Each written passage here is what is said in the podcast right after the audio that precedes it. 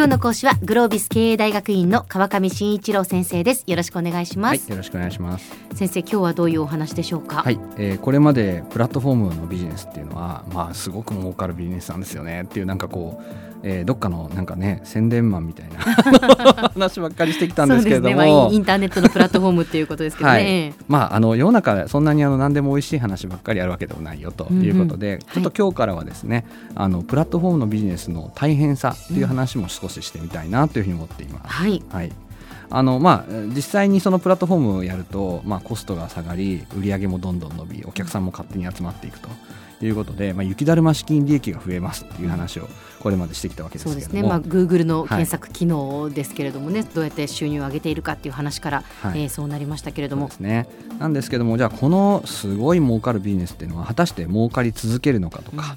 うん、えー、赤字になったりしないのかなということについてなんですが、はい、まあもちろんそういうことがないわけではない。むしろ、うん、えー、ある日突然儲からなくなるとかある日突然ビジネスが成り行かなくなるっていうことがこの業界起こるんですね。あそうなんですか。はい、そういうリスクがある業界でもあると。いうことをちょっと今日お話しします。はい、はい、一番もあのポイントはですね、実は、えー、こういうビジネスって、まあインターネットの上のビジネスっていうのはお客さんがですね、いとも簡単に他のサービスに移ることができる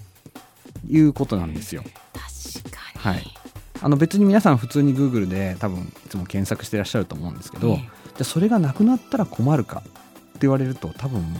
あまり困んないと思うんですよね。まあ他の検索サイトで検索しますよね。あります。あの最近だと Windows にあの Bing っていう検索エンジンついてますから。ついてますね。ねなので、まあ、お客さんがですね、まあ、例えばアマゾンで買い物している人が楽天とかヤフーで買い物しないわけではないし両方買い物できるし、えまあ、もちろん楽天の方が好きだとかアマゾンの方が好きだとかいろんな人はいると思うんですけれども、アマゾンじゃなきゃいけないってことはないですよね。そうですね、はい。まあ、アップルもそうですよね、皆さん多分 iPhone 使ってらっしゃる方多いと思うんですけど、じゃあ他のスマホは絶対に使えませんっていうかっていうとこれもまたそんなこともないと思います、ね、そんなことはないです。はい。はい、あの私もそうなんですけど実は私もスマホとガラケーを両方使ってたりします。おおそうなんですね。まあどっちもこう必要に応じて使い分けというかね、うんうん、まあそういう人もいますし、うん、まああのそういう意味で言うとこういった分野別にあのその会社じゃなきゃいけないわけでもないという。いうとこで、まあ、かつそのお客さんも複数を使い分けたり、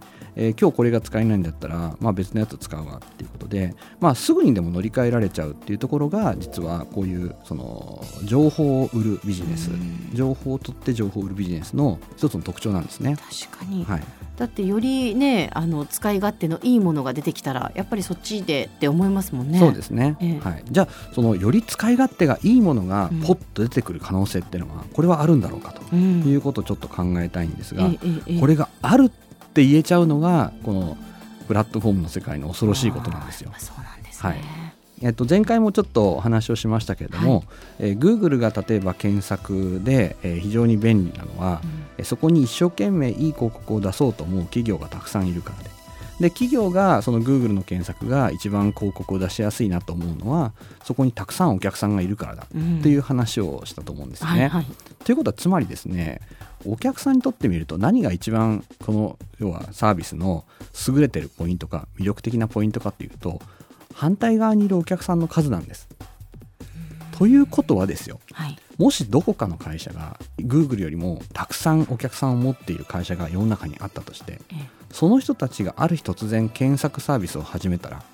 Google よりもいいサービスになるんですよね。なるほどなるほど。で多分多くのお客さんは、まあ、その会社がどこなのかにもよりますけれども、はい、より多くのお客さんが検索をするサービスが新しくできたらそっちに全然行っても構わないわけですよね。なので正直より多くのお客さんを抱える企業がある日突然参入してくることによって一夜にしてその自分たちのサービスの価値が薄れてなくなってしまうっていうことが起きるんです。怖い 怖いですねこういうことが実はインターネットの世界って、まあ、しょっちゅう起きているんです。例えば以前にですね、まあ、楽天の中で、えー、私もちょっとですねある楽天の方にお話を聞いた時に、はい、まあその楽天に今買い物に来る人ってどこからいっぱい来るんですかねっていう話を聞いたんですよね。そしたらその方がうんまあ、Facebook から来る人はあんまり買い物してくれないんですけど LINE から来る人がすごくたくさん買い物してくれるんですよねっていう話をされてたんですよ。へえ LINE はこうお知らせするともうみんなビューって飛んできてすぐにこう買い物してくれます。っていう話をしていたですね、えー次の月にですね LINE さんがこれからあの LINE モールというショッピング。ショッピングモールを始めますっていう 発表したんです。あなるほど。つまり楽天さんが一番こう自分たちのお客さんをたくさん連れてきてくれるお友達だと思っていた会社がはい。ある日突然その競争相手になってしまう。しかもユーザーのはそっちの方が多いとかいうことが起きたら大変なことになっちゃうんです大ね。変です。大変です、まあ、あの楽天の場合に関して言うとその LINE モールは、まあ、ちょっとあんまりうまくいかなかったんで結局最終的には LINE さんは撤退を決めたんですけれども、まあ、あの時は本当に楽天さんももしかしたら自分たちもこの日で死んじゃうんじゃないかみたいなはあ。そういう危機感がやっぱり漂ってましたね。そおうですか。話を聞いてましたら。へえということは、はい。やっぱりそういうそのプラットフォームビジネスその非常にその順調なようですけれどもいつ何時やっぱそういうことが起こるかわからないっていう、まあ、例えば私たちもなんかこうフェイスブック今ね利用したり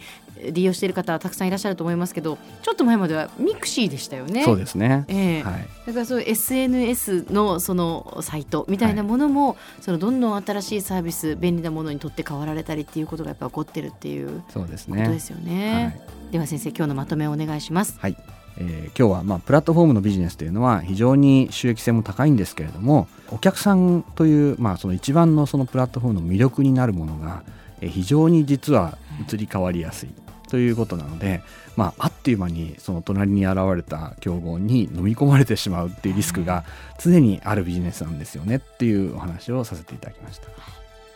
じゃあ飲み込まれたくなかったらどうしたらいいのかっていうのは 次回お話しいただきます。はい、今日の講師はグロービス経営大学院の川上真一郎先生でした。はいどうもありがとうございましたありが。とうございました。さてビビックモーニングビジネススクールはブログからポッドキャストでもお聞きいただけますビビックモーニングビジネススクールで検索してくださいお相手は小浜もとこでした